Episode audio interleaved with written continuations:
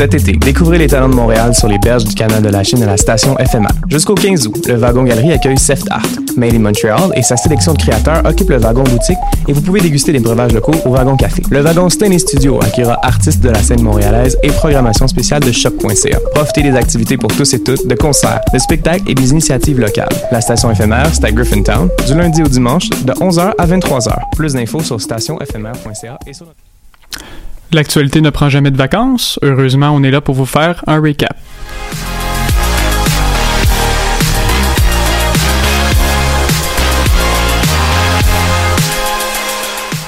Bonjour, ici Charles Mathieu. Merci d'être à l'écoute du Recap, votre émission d'actualité hebdomadaire. Comme d'habitude, je suis avec les collaborateurs de l'émission qui fait en sorte qu'on est encore en onde aujourd'hui pour notre euh, neuvième édition. Alors, euh, bonjour Roxane, bienvenue parmi nous, c'est ta première fois. Merci beaucoup. Bonjour Julien. Bonjour. Bonjour Tim. Yo. Et bonjour Nick à la régie. Bonjour. Donc, aujourd'hui au programme, des incendies violents ravagent présentement la Grèce. On va parler de ce qui se passe en Ontario avec Doug Ford, qui souhaite réduire le nombre de conseillers municipaux à Toronto, ainsi que de la fusillade qui a eu lieu dans, cette dernière ville au début de la semaine. Toutefois, avant de toucher à ces sujets, on va rester au Québec avec Nick, euh, qui va nous parler de ce qui se passe avec la pièce Canata de Robert Lepage, qui a vu toutes ses représentations annulées au courant des derniers jours. Alors Nick. Ben oui, tu l'as mentionné, une bombe a explosé dans le milieu culturel au courant de la journée de jeudi. Euh, dans le fond, c'est euh, la, la, pièce de spectacle Canata euh, de Robert Lepage qui est annulée. Quand je dis annulée, c'est vraiment euh, annulé au complet. c'est un dur coup pour la troupe d'Ariane Mnouchkine qui dirige le Théâtre du Soleil, la troupe qui devait figurer dans la pièce de Canata.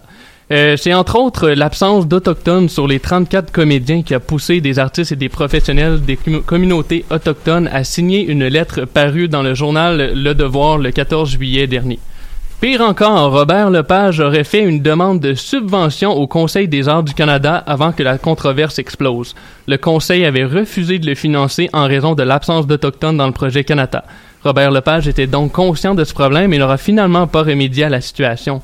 Ex Machina a donc choisi d'annuler toutes les représentations au lieu de poursuivre les négociations avec les Premières Nations. Plusieurs, euh, plusieurs réactions. Le chef du Parti québécois, Jean-François Lisée, a réagi sur, euh, sur Twitter. Il a dit euh, Les pressions des censeurs et la faiblesse morale des coproducteurs ne doivent pas avoir le dernier mot en matière de liberté artistique. Le débat, oui. Le soutien à davantage de diversité dans les arts, absolument. Le recul des libertés, jamais. Le co-porte-parole de Québec solidaire aurait souhaité pour sa part que les négociations se poursuivent. Il dit, et je cite, Il y a certainement une issue pour réconcilier l'essentielle liberté de création et le besoin d'augmenter la représentativité des minorités pour que celles-ci puissent être partie prenante des œuvres d'art qui parlent de leur réalité ou de leur histoire.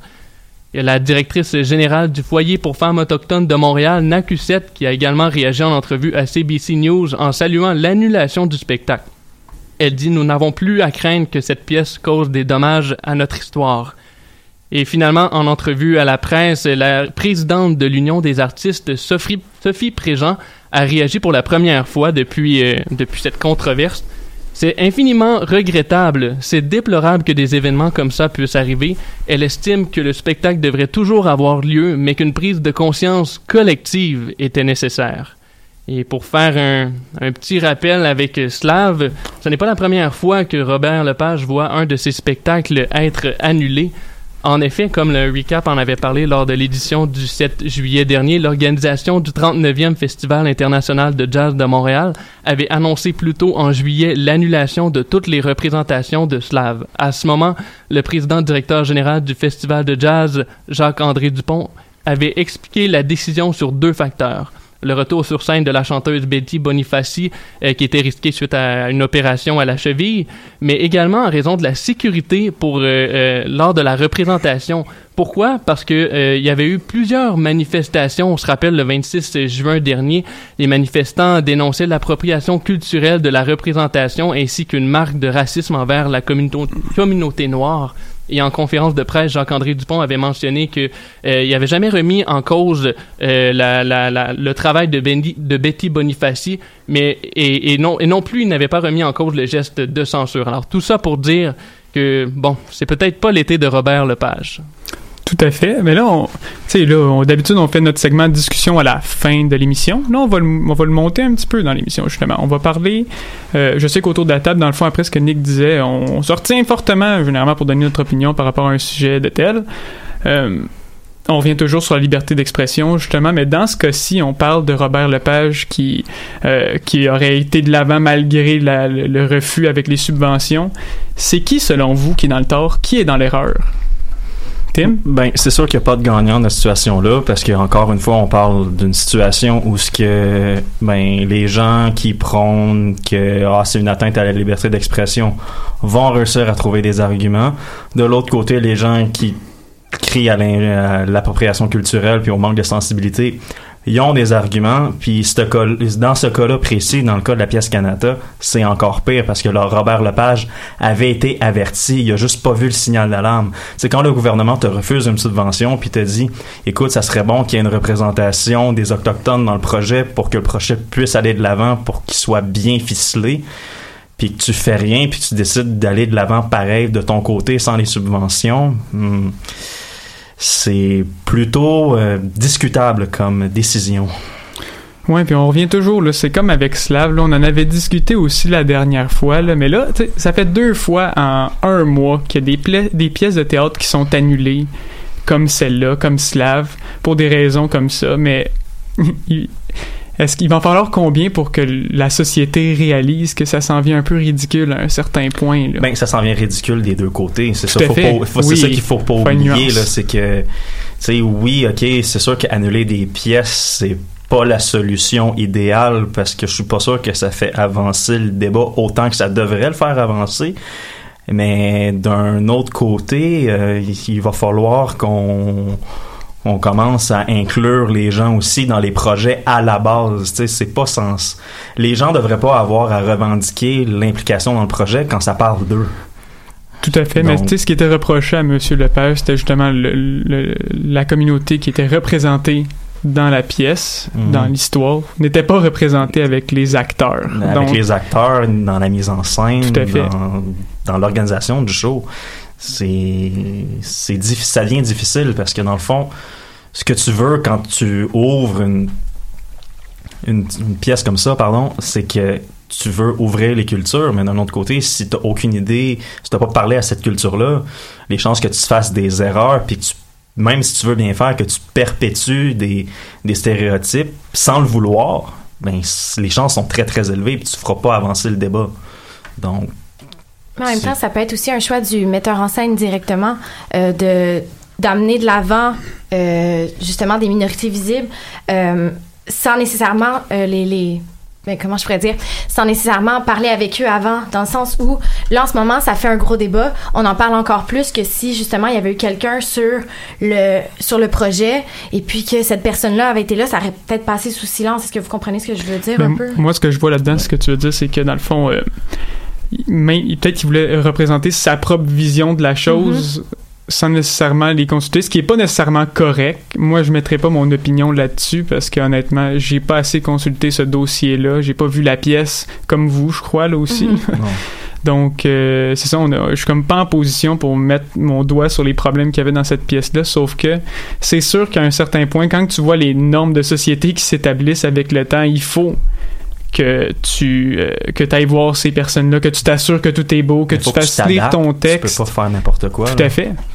Parce que c'est ça l'affaire, c'est que je comprends un petit peu le point de dire que là c'est sûr qu'on en parle, mais on en parle tellement négativement que le débat avancera pas. Là. C'est, je vois mal comment qu'on va être capable de progresser prochainement parce que là les gens vont juste rester campés sur l'opposition là tu sais les gens qui crient à la liberté de, qui crient à la censure euh, puis qui crient ah on, on prendra plus de risques ben c'est bien plate ils vont le faire ils se tirent dans le pied à mon avis en faisant en ayant une réaction comme ça là Mhm. je suis pas convaincu que c'est la meilleure réaction au monde que en fait euh, c'est comme ok là mais c'est bien beau que c'est bien plate que la pièce soit annulée là mais d'un autre côté euh, prends sur toi puis établis un projet qui a de l'allure puis qui fait consensus avec tout le monde là. Moi, c'est juste que je comprends pas, au lieu de, de s'asseoir, de, de négocier, d'essayer d'aller chercher des ce qui fonctionne pas puis ce qui fonctionne puis de, de dire ok mais on peut changer ça on va garder ça du côté de Robert Lepage et d'Ex Machina on a juste fait bon ben c'est fini le projet. Pour- pourquoi, pourquoi pas essayer de, de, de, de ça avait changer? pas été amorcé d'ailleurs. On Oui, je me oui, sens ça a été amorcé, Ça avait été amorcé. Pourquoi on n'a pas continué le processus? C'est ça, la question Surtout que, que je me pose. c'est pas comme avec Slav où ce que les représentations étaient à quelques jours, quelques heures même d'avis, où ce que ça devient difficile de changer des choses. Mais là, Canada, c'est dans quelques mois. C'est sûr que ces dernières minutes, pareil, dans le milieu artistique, mais il y aurait eu, probablement eu moyen de faire quelque chose, surtout que le- quand même une bonne proportion de la communauté autochtone qui voulait une, situa- une situation négociée. Exact. sont- la, la communauté autochtone ne voulait pas que ça soit annulé. Tout ce qu'ils voulaient, c'était un certain changement au Enfin, niveau. euh, certains, là, on a entendu pendant des, Oui. chroniques. euh, Exact, mais, mais c'est c'était pas noir et blanc, pas- Non, mais- non, c'est exactement. Puis contrairement à, Slav, qui va être présenté, euh, je crois, cet hiver, euh, Canada, c'est, zéro point barre. Il n'y a plus de présentation. C'est vraiment un projet sur lequel ils ont travaillé puis qui ont jeté à l'eau comme ça. Donc je pense que ça mérite quand même de se poser des questions sur euh, qu'est-ce qui fait en sorte vraiment que Robert Lepage a fait bon, mais on, c'est, terminé.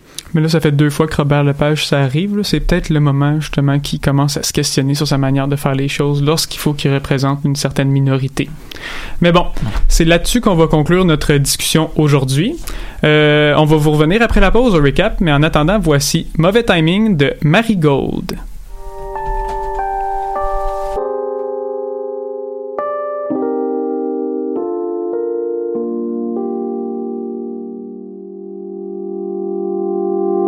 La première fois que je t'ai croisé, déjà casé. Ça nous a pas empêché de se chialer puis de prétendre chiller. Jeune élite, like still are, mais des kilomètres à part, même proche, mais on s'ignore. On s'est perdu de vue pendant un while. Je me suis perdu, toi tu t'es find out qu'on était dû pour catch up après les finals, so you came back. Mais j'embarquais à bord, y'a mauvais timing. T'as voulu me faire la cour, je faisais les valises. Je pouvais couper ce cours, mais tu connais la fille. So tu connais la ce backpack et sonner la fin. Ça pis d'autres raisons qu'on n'a pas pu s'avouer sans lendemain. Sans artifice, le canal a l'air pas mal plus. Sans ton sourire, ah, je veux pas être cheesy, know what I mean. À chaque fois que j'y repasse, si je te vois assis sur le pit. À chaque fois je me remets mort, je réentends la musique. La dernière fois je t'ai vu, t'avais la mine basse, mais la mine pâle, mes amis jasent que ça file c'est une passe, mais je te parle pas. Mais quand j'ai su tu trompais ta blonde, je me suis dit que ma montre me donnait mauvais timing. Prends-en bien note, pourtant c'est solide. Si c'est meant to be, bon, on va peut-être se recroiser.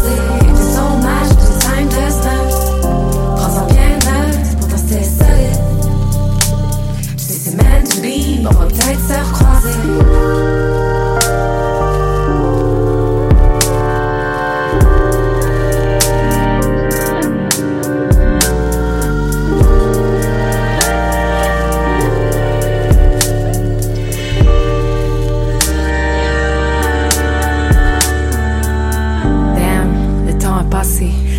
J'en ai mangé, des mots, j'en ai mâché. I mean, I've been there without even trying. Passe out dans les taxis, me réveiller les mains vides. Je me suis magané, man admitted. A pas filé, même un d'autres vies sur la fille, elle mérite de suivre son motion. Un roller coaster censé te rattacher. Les potions, j'en ai consommé, frôlé la panique. J'ai eu une bouche cousue, un discours beaucoup moins. Vu des coups de serre et puis c'est slack et pour faire leur bout de chemin. Sous toute réserve, j'ai haussé du monde qui connaissait pas le leur. Sous toute réserve, j'ai peur des montres et d'un jour rater mon heure. So every year, wake up sur le bord d'une falaise. Every year, re-questionne ce qui est laissé derrière.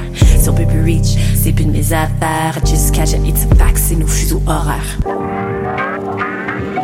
It's dommage, but the time does not. Prends-en bien note, pourtant c'est solide. Si c'est meant to be, bon, on va peut-être se recroiser. It's dommage, but the time does not. Prends-en bien note, pourtant c'est solide. Si c'est meant to be, bon, on va peut-être se recroiser.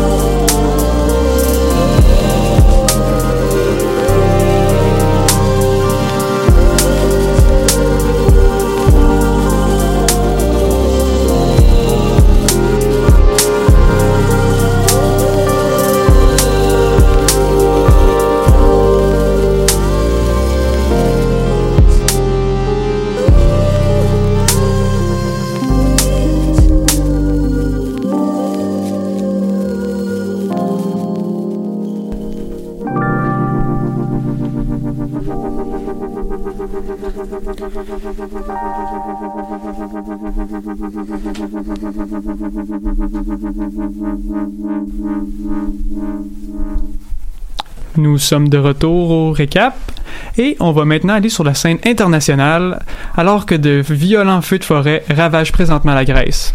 Julien est là pour nous expliquer ce qui se passe. Oui, exactement. Donc, euh, les feux, dans le fond, qu'on a vu euh, en Grèce ont débuté la, semaine dernière. Donc, on parle d'environ de la, la, fin de la fin de semaine, début de la semaine.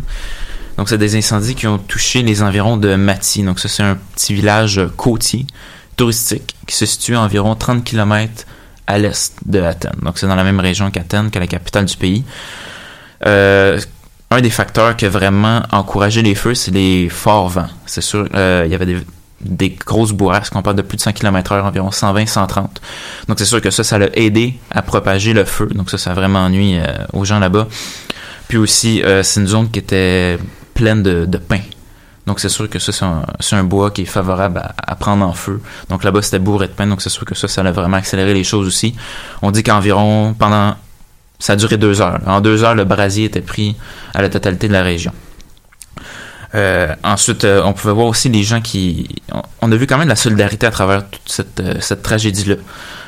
J'ai regardé plusieurs bons extraits d'interviews ce matin, puis il y avait un, un pianiste québécois qui était là-bas, puis il a vu donc beaucoup d'entraide entre les gens. La seule issue que les gens voyaient un peu, c'était de s'enfuir par l'eau. Euh, parce qu'on sait sur le bord là-bas, c'est côtier, comme je viens de dire, donc il y a beaucoup d'eau. Puis les gens, il y avait des gens qui étaient bateau, en bateau, et ils voyaient les gens en détresse sur le bord du rivage, donc ils, ils allaient vers eux, puis ils les ramenaient. Parce que le feu se propageait, puis il y avait, il y avait aucune issue vraiment. Donc, dans le fond, euh, c'est la côte orientale au complet d'Athènes qui est calcinée. Le bilan est assez lourd. On parle d'environ 88 morts et de nombreux disparus. Donc, le bilan pourrait s'alourdir. Il y en a même qui parlent jusqu'à 200 morts parce qu'il y a beaucoup de maisons qui n'ont pas encore été fouillées. Mais ces maisons-là sont principalement habitées par des gens âgés. Ah. Donc, c'est sûr que les chances que ces gens-là n'aient pu euh, se sauver puis euh, trouver une issue sont très grandes. Donc, le bilan pourrait facilement doubler. On parle d'environ 1250 maisons qui sont désormais inhabitables, plus de 180 personnes hospitalisées euh, pour des brûlures, que ce soit mineures ou graves.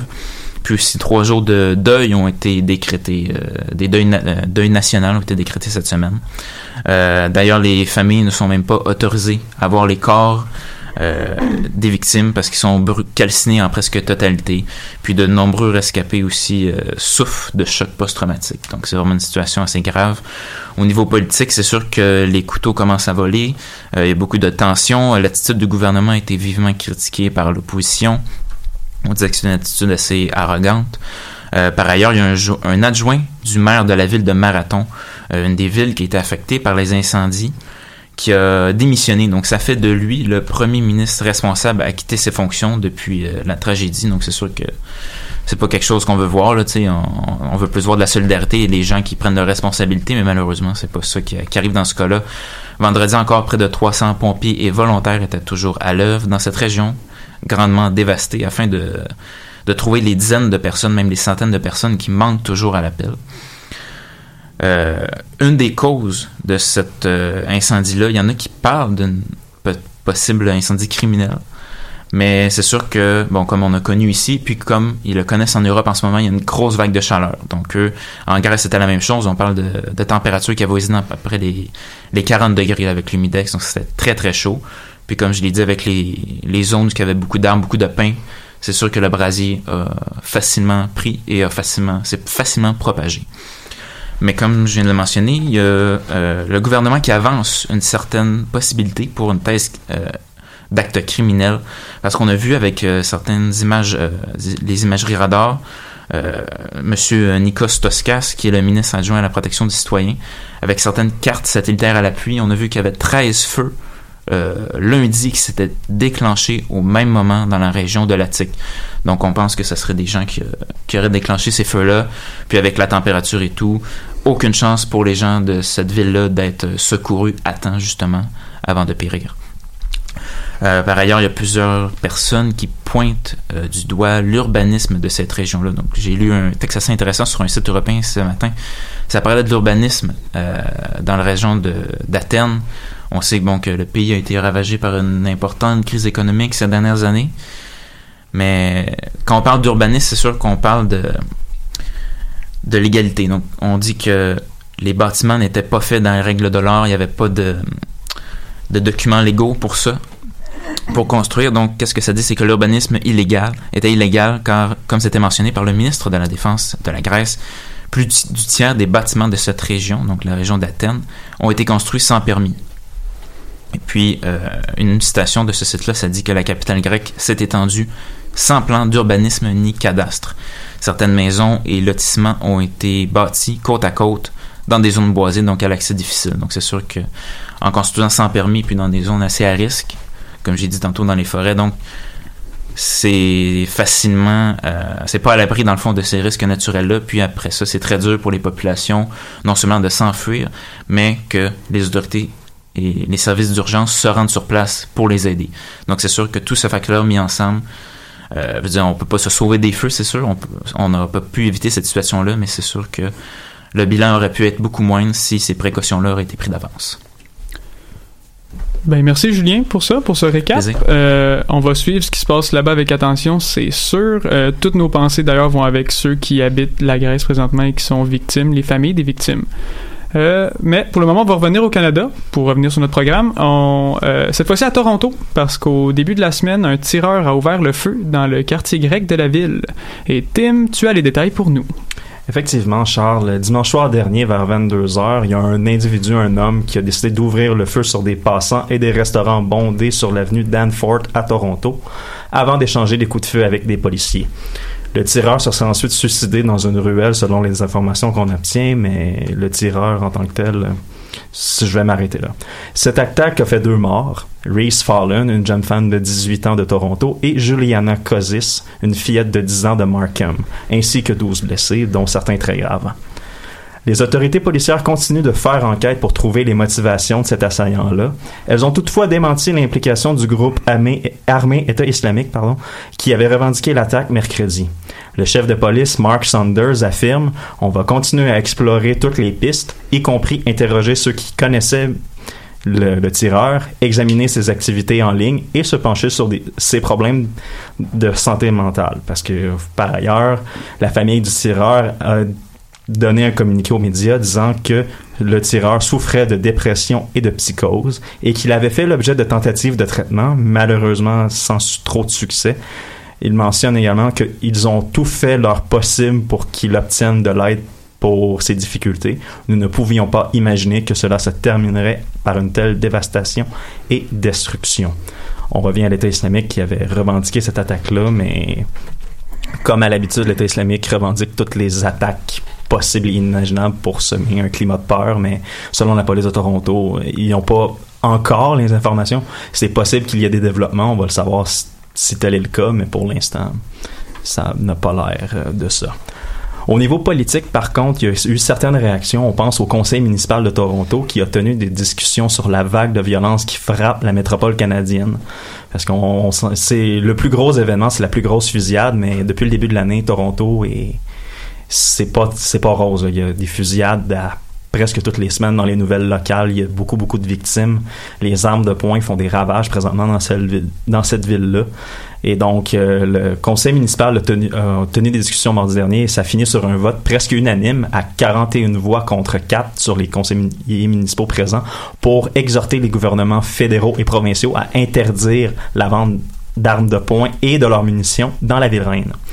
Il y a le ministre fédéral de la Sécurité publique, Ralph Goodell, qui est favorable à cette idée-là, mais il rappelle qu'apporter des modifications aux lois sur les armes à feu actuelles, c'est un processus très complexe qui risque d'être très très long. Donc, on peut pas s'attendre à une situation très, à un, règlement de, de, la circulation des armes très rapidement. Surtout qu'il y a beaucoup d'armes, on sait, pour commettre des crimes qui sont malheureusement illégales. Donc, même si on interdit la vente au niveau légal, ça va, prendre plus que ça pour régler le problème. On sait surtout que la ville de Toronto avait déjà déployé plus de policiers dans la ville pour essayer d'enrayer la vague de violence, mais pas longtemps après, on a eu cette fusillade-là dimanche dernier. Donc, euh, c'est un problème qui est très, très complexe. Donc, euh, il va falloir attendre plus de développement et s'attendre à voir euh, qu'est-ce que les autorités vont faire pour régler ce problème. Nos pensées sont avec les victimes. Tout à fait. Merci Tim. On va prendre une pause. Puis euh, on va aller en musique dans le fond avec euh, Joe Rocca et sa chanson Commando.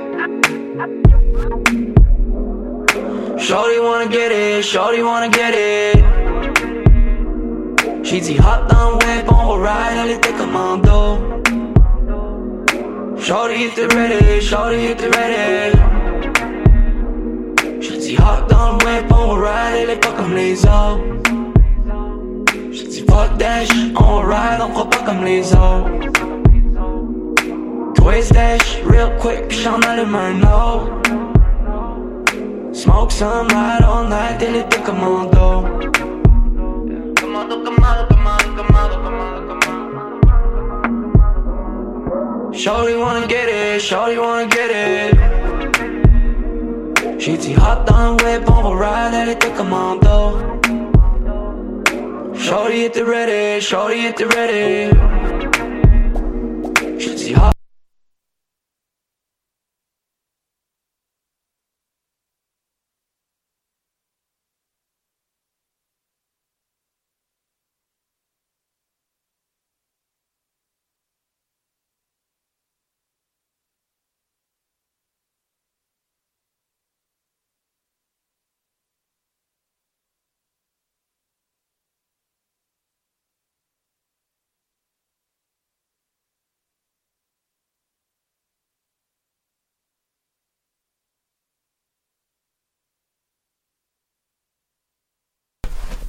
Bon, c'est notre euh, deuxième problème technique en deux semaines. On va pas bien ici au recap. Peu importe, on va changer de sujet.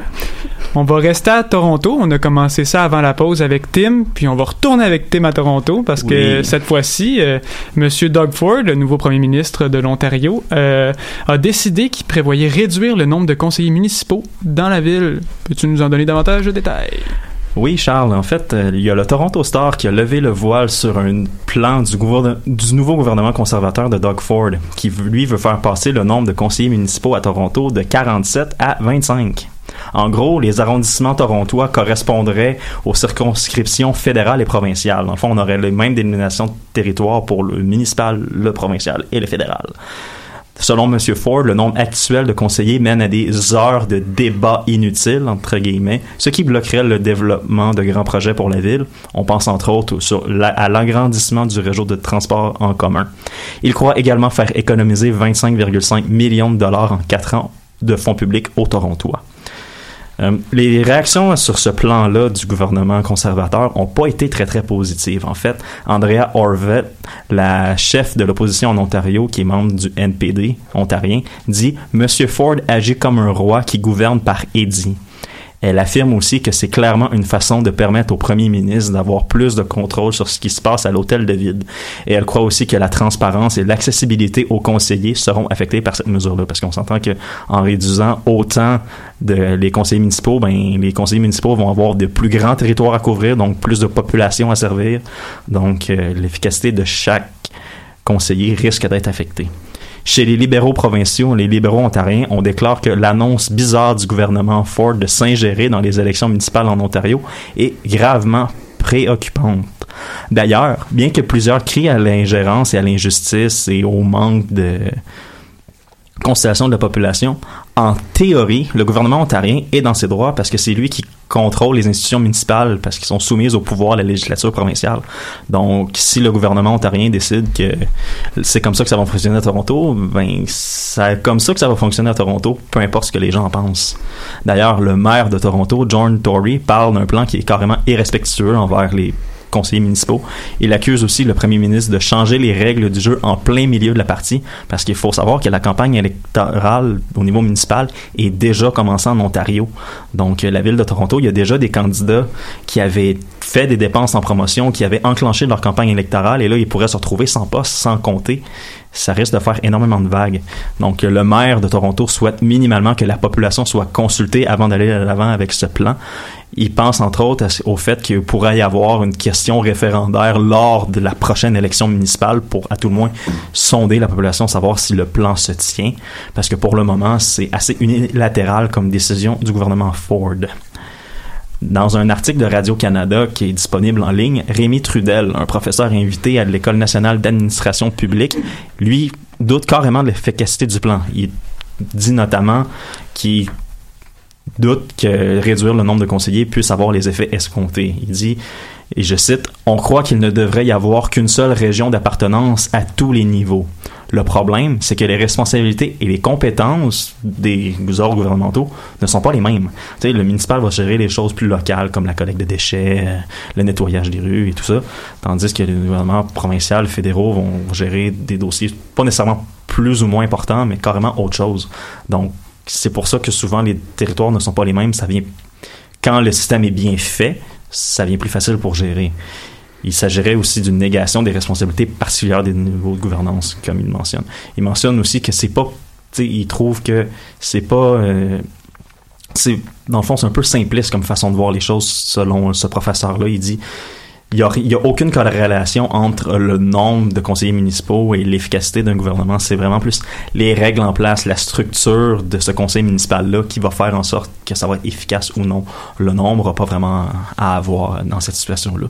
Surtout que quand on compare aux autres villes canadiennes, Toronto était pas nécessairement, n'avait pas nécessairement plus de conseillers municipaux. En fait, Montréal en a plus pour une moins grande population. Et ça, on compte seulement la ville de Montréal. Si on se met à rajouter les arrondissements qui ne font pas partie de la mairie de Montréal, on vient de, dépasser Toronto de manière significative et c'est pas nécessairement une preuve que Toronto et Montréal sont plus ou moins bien gérés donc euh, entre les deux villes. Donc euh, c'est pas une, ça n'a aucun lien. Donc euh, les gens se demandent vraiment qu'est-ce que Doug Ford fait avec ce plan là Merci Tim, on va garder un œil là-dessus. Hein. C'est, quand même intéressant. C'est, c'est une nouvelle qui est différente de ce qu'on a l'habitude d'entendre.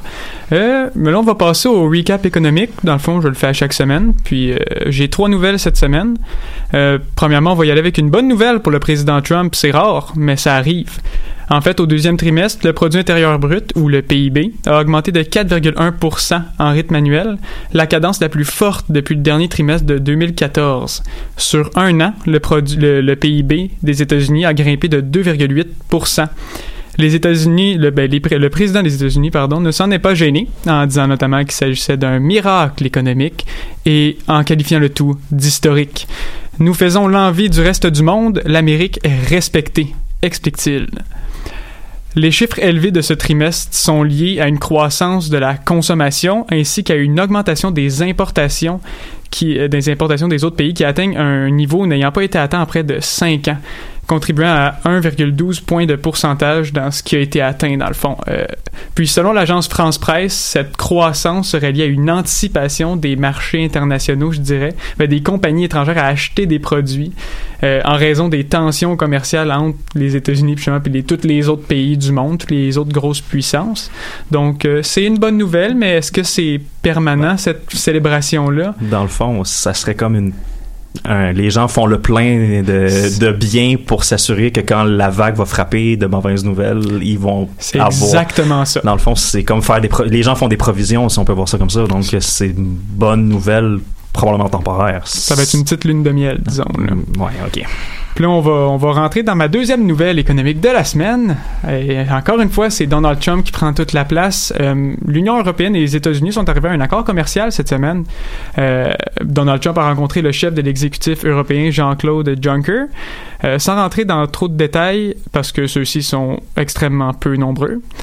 Le président a dit que l'Union européenne allait acheter beaucoup plus de soja et de gaz naturel aux États-Unis. Euh, en échange, Washington reverra ses, ses impositions de taxes sur l'acier et l'aluminium, dont on a parlé vraiment fréquemment ici au recap, et devrait aussi renoncer à frapper le secteur automobile en Europe, parce que c'est un, secteur qui concerne beaucoup plus l'Allemagne, puis des dizaines de milliers d'emplois qui sont justement qui sont dans, dans le domaine de l'automobile. Euh, ça vient bel et bien mettre un terme temporaire ou permanent, on ne sait pas vraiment, comme l'autre nouvelle d'avant, euh, à l'escalade des tensions commerciales entre les deux puissances économiques. Puis ma dernière nouvelle, évidemment, il fallait que j'en parle, ça concerne Facebook, euh, dont l'action en bourse a connu une baisse historique jeudi. En effet, la capitalisation boursière du géant du web a subi des pertes de 119 milliards de dollars du jamais vu à Wall Street. L'action a terminé, la journée de jeudi à 176,26 dollars, une baisse de 19 ça fait mal. Aïe aïe. Euh, notons que Facebook justement a annoncé que la croissance allait diminuer de près de 10%, euh, notamment en raison du changement de cap, je dirais, de Mark Zuckerberg puis de la compagnie, euh, parce que tu sais, tout ça, ça survient après les gros scandales avec Cambridge Analytica, toute la- l'acquisition des données personnelles justement, puis aussi tout ce qui concerne les fausses nouvelles, puis la protection de, de- des utilisateurs de Facebook. Mais ce changement de cap-là, euh, il met le, focus, je dirais, pardon, euh, sur la protection des données. Puis c'est peut-être ça qui, fait en sorte qu'il perd le cap sur le reste. Euh, puis aussi, une baisse des revenus publicitaires a été annoncée parce que c'était toujours en croissance, sauf que là, le nombre d'endroits de- pour où mettre la publicité sur le site, ça s'en vient limité. Donc, ça- tout ça, ça l'a fait très peur aux actionnaires, puis ça a fait en sorte que pauvre Mar- Mark Zuckerberg, il a descendu de quelques places dans le top 10 des personnes les plus riches au monde. On est désolé pour lui. On va verser une larme. Tout à fait. Moi, j'ai de la peine. Sur ce, euh, pour qu'on en parle, c'est difficile. On va aller en pause. Hein? En attendant, on a, en musique, on a l'inconnu de Beach House. Seven girls, seven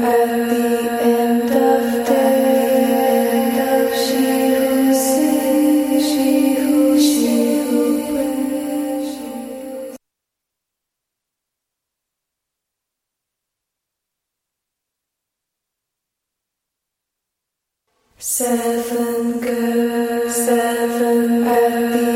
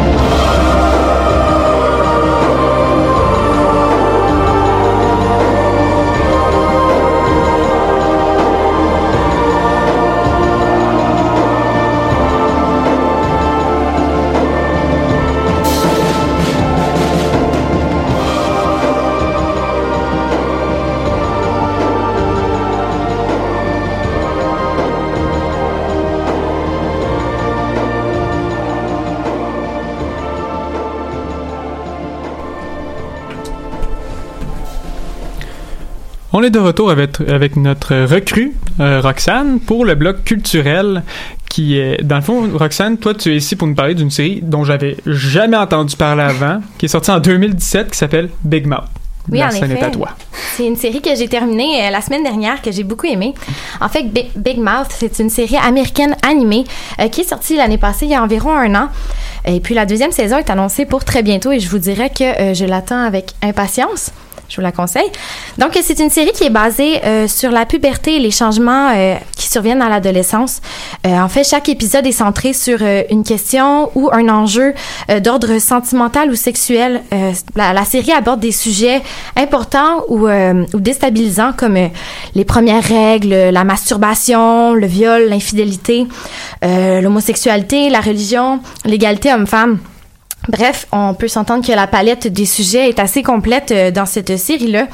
Mais ce qui est intéressant, c'est que euh, c'est abordé sous le regard de jeunes enfants de cinquième année du primaire et on y suit un groupe justement d'amis euh, qui traversent à la fois ces frustrations-là, ces interrogations et ces déceptions euh, qui surviennent dans cette grande période de transformation qui est l'adolescence.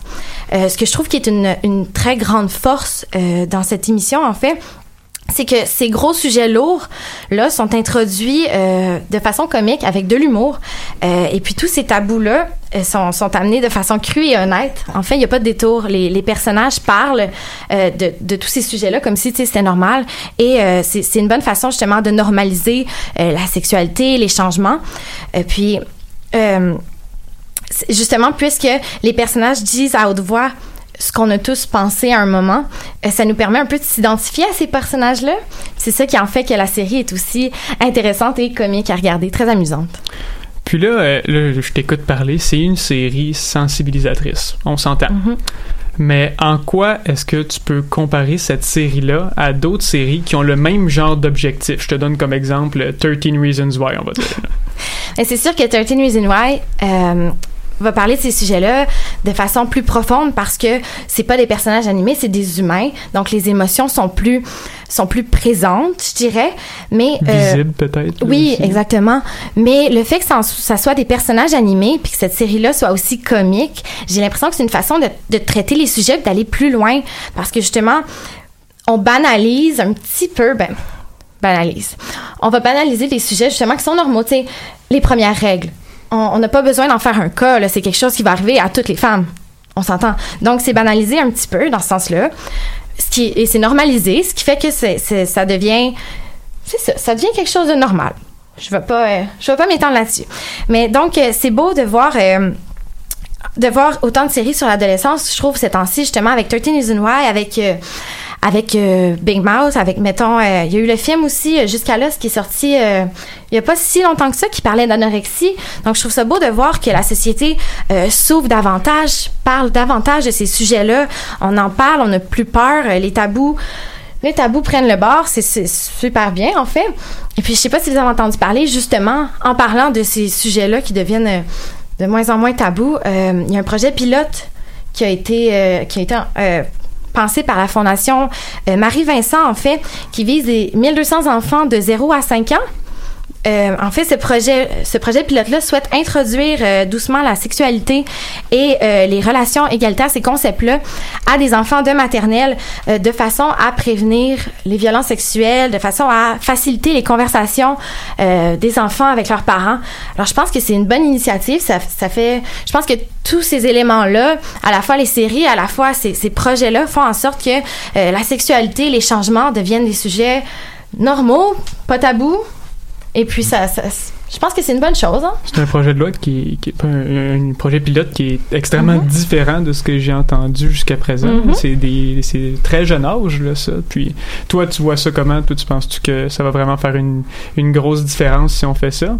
Mais moi, je pense que oui. Je pense que c'est- un projet qui est bien pensé parce que justement, les enfants n'auront pas peur d'aller poser des questions, d'aller en discuter avec leurs parents. Ils seront pas inquiets à l'idée de, parler de sexualité, de parler de leur changement, de ce qu'ils vivent.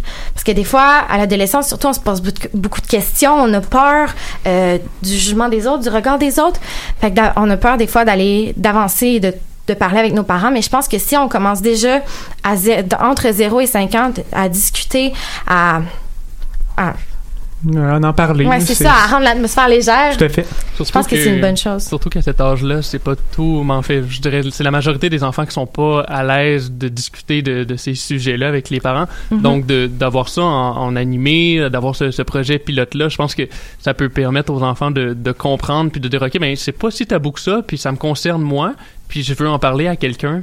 Puis les, les, les adultes, les, les, intervenants sont là pour, euh, pour les écouter. Ah, Si les parents sont disponibles, c'est une très très bonne idée. là. Moi, c'est la seule peur que j'ai, c'est qu'on aura beau convaincre les enfants de, de parler, et si les parents embarquent pas, euh, ouais, ça, si la discussion est d'un seul côté, ça va être un petit peu plus difficile malheureusement, mais l'idée est très bonne. L'idée est très bonne. Surtout qu'il y a beaucoup de parents qui trouvent. C'est, controversé. Tu sais, je veux dire, on va parler de, de 13 Reasons Why. Il y a beaucoup de parents qui étaient contre ça avec bon, les images, ce qui s'est passé aussi dans cette série-là. Donc, oui, c'est un, un bon projet pilote, mais comme tu dis, est-ce que c'est tous les parents qui vont embarquer?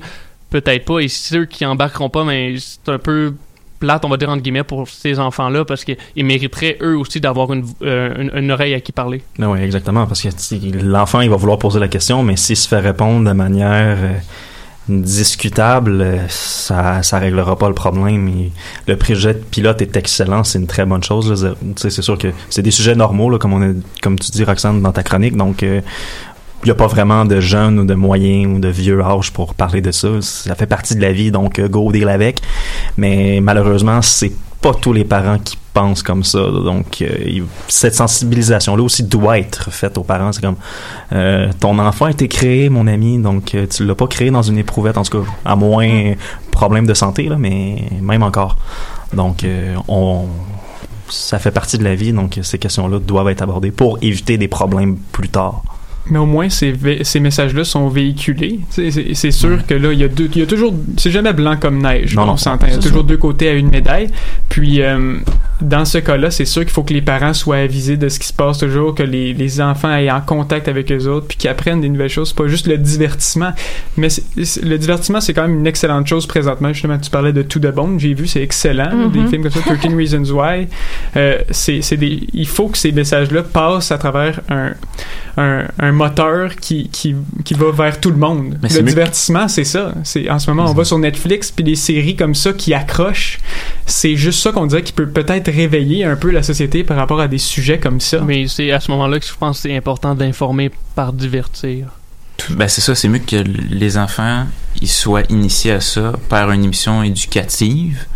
Je veux dire, tu sais, que les parents ils soient contre ça, je veux dire, c'est bien beau, mais tôt ou tard, ces enfants-là vont être vont faire face à ces sujets-là, je veux dire. Tout le monde a déjà- Tu sais, que ce soit bon, la, la masturbation, les premières règles, les- le viol, ou tous les sujets qui sont sensibles, c'est sûr qu'il y en a qui vont dire, ben, les enfants sont trop jeunes pour apprendre ça, mais c'est mieux qu'ils l'apprennent par un volet éducatif de même que en voyant des vidéos sur YouTube de, de niaiseries qui ont rapport avec ça, puis qui- là, c'est comme, tu sais, tu peux pas apprendre ça de cette façon-là, ou la sexualité, ben, c'est bien mieux que ce soit de cette façon-là que par des, Par l'humour. Ben c'est ça. Ah, l'humour, Je c'est très, sûr. bon. Je veux dire, un moment donné, il faut que les jeunes soient confrontés. Ils vont l'être de façon, de toute façon, tôt ou tard. Ben c'est bien mieux que ce soit par un volet éducatif. Puis tu sais, tu parlais de Big Mouth, mais bon, c'est un peu du sujet, mais ça a rapport avec ça. Ici, on, on a vu, tu sais, la série Fugueuse. Je veux dire, ça a été assez. Tu sais, il y en a qui, qui trouvaient ça assez rough, mais je veux dire. C'est une manière de, de sensibiliser les gens à l'exploitation sexuelle, puis euh, comment les, les jeunes filles se font avoir facilement dans Mhm. ce jeu-là. Puis je veux dire, c'est important d'en parler. Je veux dire, c'est sûr qu'il y a des images, puis des scènes peut-être qui pouvaient euh, choquer. Tu sais, on pense à certaines scènes, là, on a toute la même scène sûrement en tête, mais je veux dire, à un moment donné, il faut en parler. Puis c'est une bonne façon de sensibiliser les gens, parce que surtout les jeunes, puis les parents de ces jeunes-là, parce que c'est des, des cas qui augmentent d'année après année. Puis je pense que c'est une bonne façon de le faire. Mais je tiens quand même à juste préciser que la série Big Mouth, euh, je, verrais pas ça euh, diffusée peut-être à des enfants de 0 à 5 ans. C'est Ouais, non. Il y a certaines scènes il y a, une différence entre Non, le projet pilote de Mary Victorin et la série Big Mouth qui est pour un peu effectivement, plus ça vise plus les adolescents. Ouais. Je, je le conseille aux adolescents et aux adultes. C'est vraiment très très amusant. Mais le- tout ce qui est euh, éducation par divertissement, Mhm. que ce soit la suguerie fugueuse, euh, Big Mouth, 13 Reasons Why, euh, To the Bone, il y en a plein d'autres aussi. là. Mais c'est des points de départ des discussions. C'est ça qui est important. Ouais. Puis c'est ça, moi mon point, c'est que c'est des très bons points de départ des discussions. Les discussions se font. Tout ce que je souhaite, c'est que les, que les discussions soient positives en plus de ça. Bon, je vais devoir arrêter cela, malheureusement. On a le volet sportif, mais merci beaucoup, Roxane. C'était super intéressant. Tout le monde euh, semble avoir été très intéressé par le sujet. Euh, on va regarder ça, en fait. Euh, bon, on, retourne- on va dans les sports, comme je disais. On a Nick, Tim et Julien qui nous ont préparé des brèves euh, nouvelles sportives qui ont marqué cette semaine. On va commencer avec toi, Nick, à la régie, alors que Ben oui. Jerome McGinley prend sa retraite. Ben oui, tu l'as mentionné, l'attaquant originaire d'Edmonton aura passé un total de 21 saisons dans la Ligue nationale de hockey.